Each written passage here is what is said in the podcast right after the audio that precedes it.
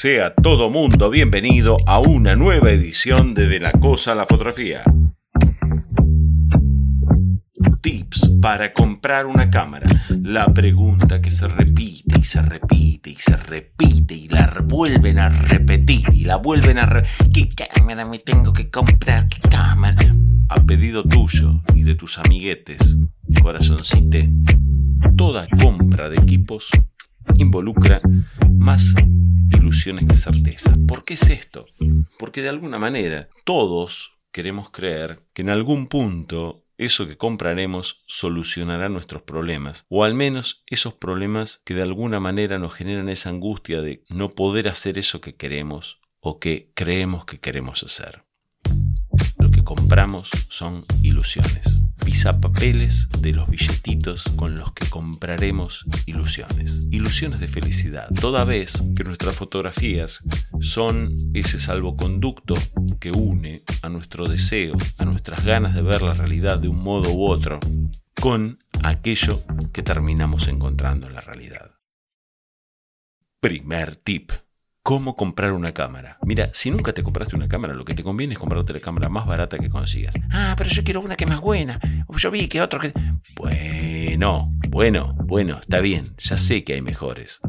Una cámara no consigue el resultado que vos querés porque vos pedís de rodillas a los dioses que te encaminen en ese rumbo.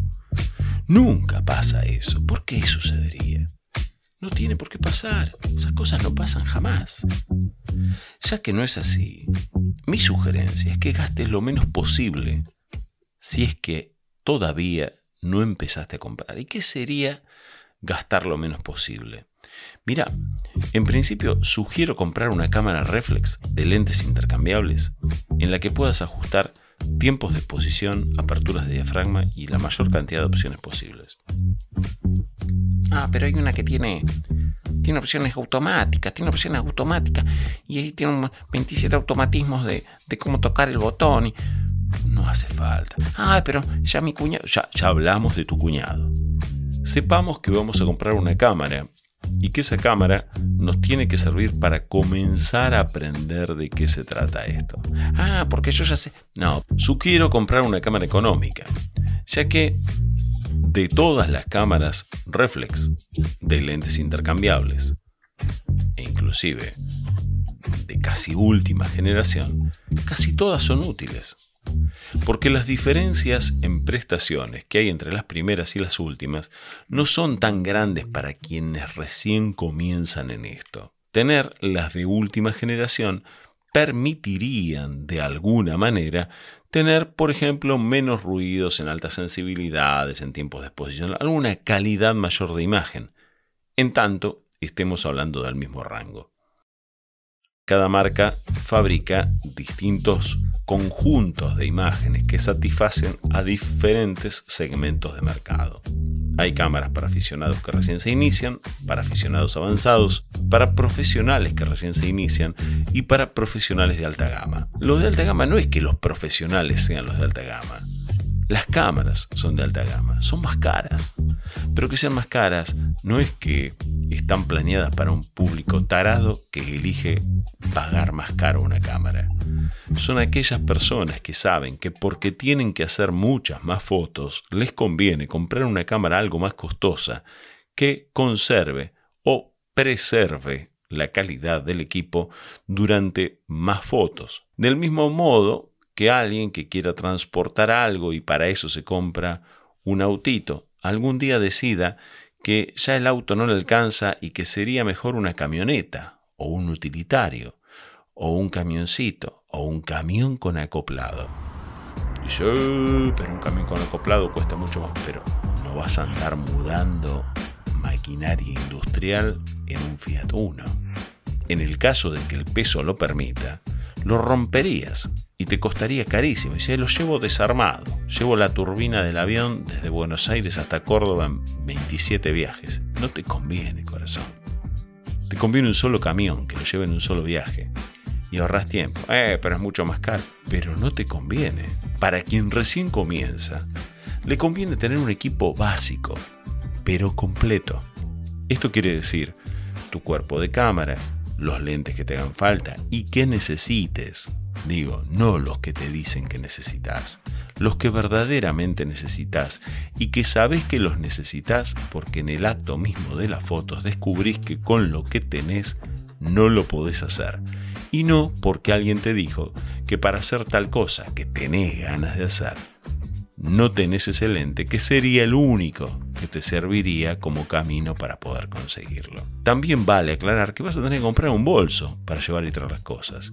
Y vas a tener que comprar un flash o dos flashes si querés trabajar en esto.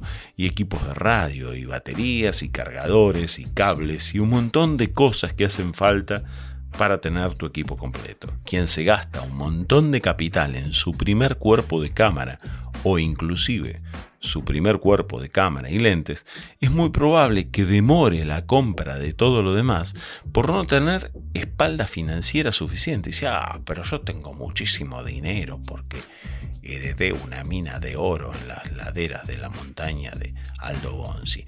Pero es probable, ya sé, lo creer a alguien, cuanto menos gastes al principio, en menos tiempo tendrás tu equipo completo y a partir de ahí con tu experiencia y con el crecimiento de tu conocimiento, es muy probable que llegues a descubrir qué tipo de equipo es el que más te conviene, en qué gastar todo tu capital.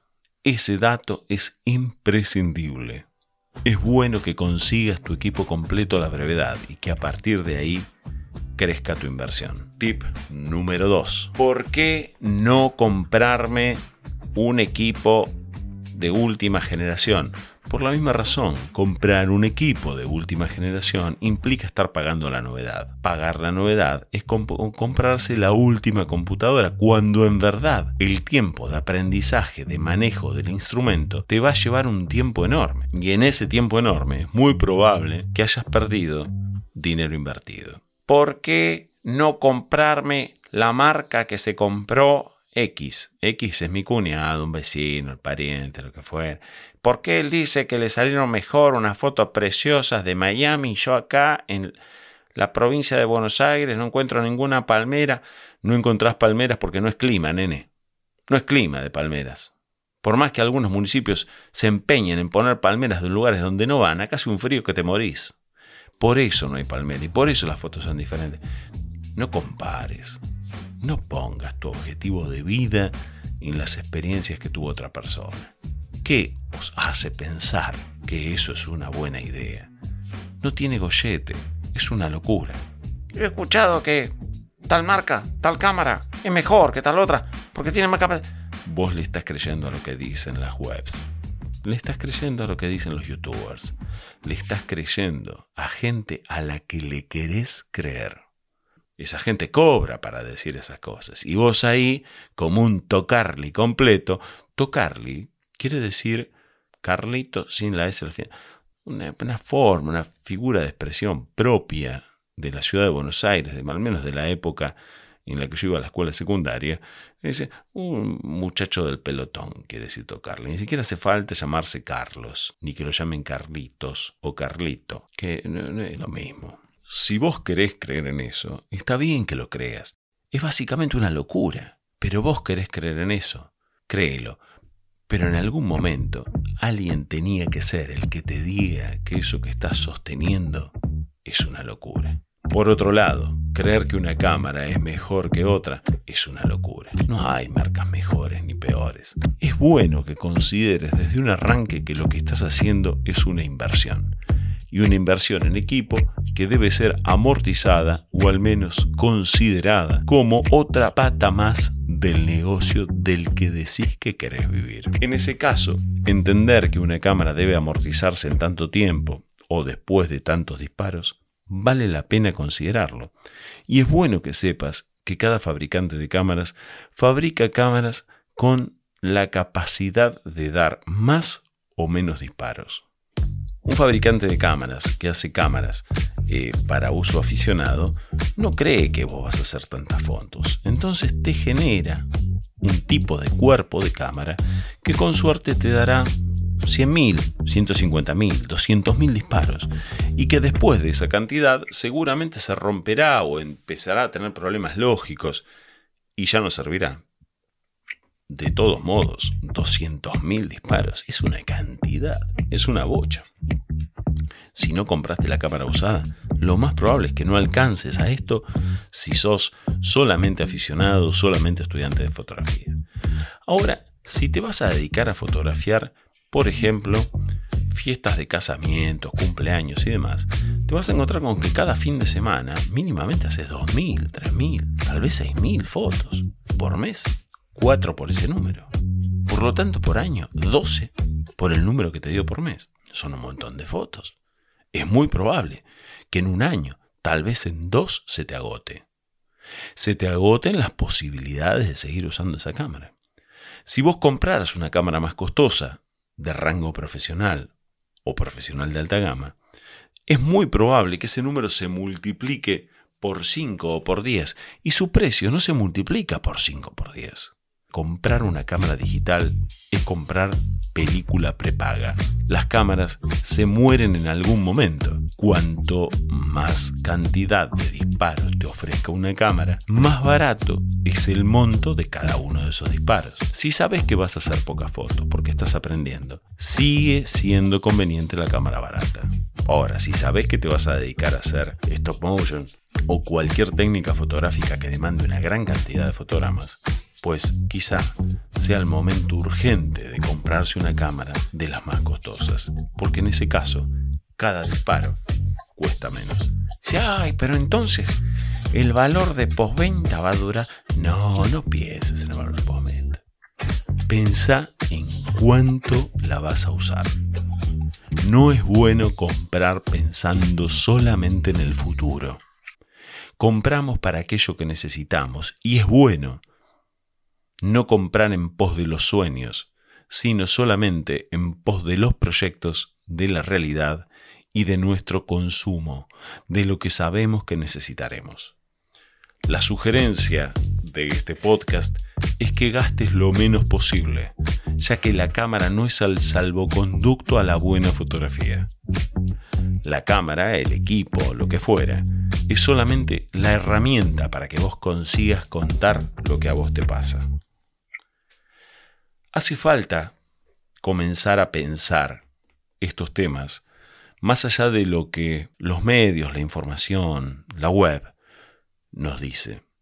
Hace falta comenzar a intuir que hay mentiras instaladas que como mínimo debemos reconsiderar. Ojalá este episodio les haya servido para saber que hay que invertir lo menos posible hasta que sea el momento de invertir más en equipos que duren más para proyectos verdaderamente ambiciosos. Las cámaras siempre duran más que nuestras ilusiones. Anden bien, cuídense mucho y nos vemos en la que.